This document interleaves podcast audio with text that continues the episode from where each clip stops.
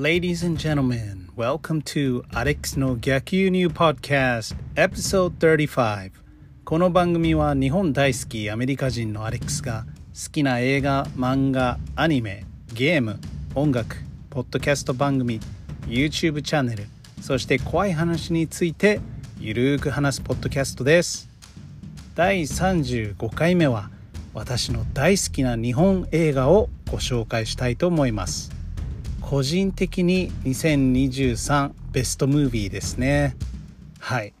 劇場版アニメです。その名も「鬼太郎誕生ゲゲゲの謎」です。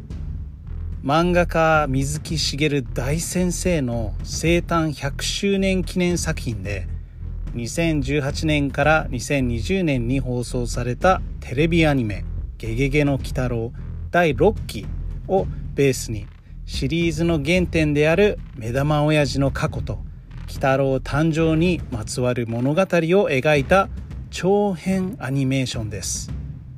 なんとこの映画興行収入が20億円を突破し観客動員数は約145万人を記録しています。これどんどん伸びるでしょうね。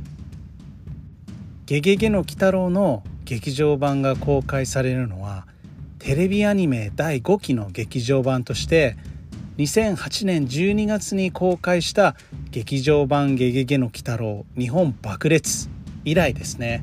約15年ぶりです。日本爆裂の古賀光さんが監督。テレビアニメマクロス F の吉野博之さんが脚本。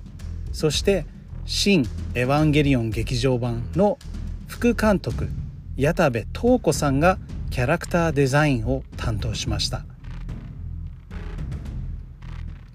声優陣には沢城みゆきさん野沢雅子さん古川敏夫さんなどテレビアニメ第6期のキャストのほか鬼太郎の父を関俊彦さんそして水木役は「木内秀信さんが演じました。あらすじはこうです。時は昭和31年。鬼太郎の父であるかつての目玉親父は行方不明の妻を探して名倉村へやってきます。その村は日本の政財界を裏で牛耳る龍河一族が支配していた。血液銀行に勤める水木は一族の当主の死の弔いを建て前に密命を背負って村を訪れ鬼太郎の父と出会います。当主の跡取りをめぐって醜い争いが繰り広げられる中村の神社で一族の者が惨殺される事件が発生。それは恐ろしい怪奇の連鎖の始まりだった。いやーこの映画は一人で12月に見に行ったんですけど本当にしびれました。予想を何度も上回りました。正直見るまではここまですごい映画になるとは思ってもいませんでした。まず水木と鬼太郎の父の関係性。バディものの魅力にあふれていましたね。出世のために生きる水木とひょうひょうとした雰囲気をまとう鬼太郎の父。そんな正反対の2人がお互いの目的のために手を組むことになります。ゲゲゲの謎は映画犬神家の一族を思わせるホラーミステリーでもあり事件の他にも村の不安で重苦しい雰囲気とか昭和30年代の殺伐とした空気などが古賀光監督がこだわり抜いた演出や美術などから伝わってきました。グロテスクなシーンもいっぱいあるので子供にはおすすめできませんね。5歳になった鬼太郎が大好きな息子には見せられません。もう少し大きくなってから見せようかなと思います。あと活劇としての面白さも見逃せません。戦いシーンなどは手書きアニメの躍動感と迫力に満ちていました。すごかったです。そして飽きさせないストーリー。このストーリーの構造なんですけれどもどこかルパン三世カリオストロの城を私は思い出しましたね。子供の頃見ていたテレビアニメからは想像できない物語で本当に感動しました。正直アニメ6期で目玉の親父の若い頃を見た時は何とも言えない不思議な思いがありましたね。ですけどこの映画を見て最後墓場鬼太郎に話がつながったように感じて僕は不思議と納得してしまいました。皆さんエンディングとエピローグは必ず見逃さないように。生まれて初めて映画に夢中になりすぎて大好きなポップコーンを一つも食べることなく見入ってしまいましたね。初めてですこんなの。はい去年の12月に映画館の待合室のロビーで一人寂しくポップコーンを食べてるおじさんを見かけたあなた。その人は僕です。はい。2023ベスト映画界にしようと思ったんですけれどもどうしてもこの映画のことを先に話したかったので急遽変更しました。